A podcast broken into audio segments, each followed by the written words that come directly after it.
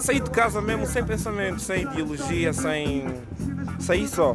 Saí de espírito, o meu espírito mandou, o meu corpo obedeceu e dei por mim, estava no Martim Muniz com várias exposições, com vários writers a promoverem a sua arte, neste caso a promoverem a arte no meu pensamento, na minha máquina. E pronto, agora me encontro no reservado. Também só quem está aqui é que vai entender, desculpem.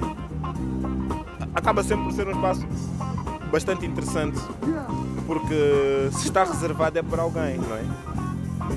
E se é para alguém, acho que alguém somos todos, mas o reservado é um espaço interessante.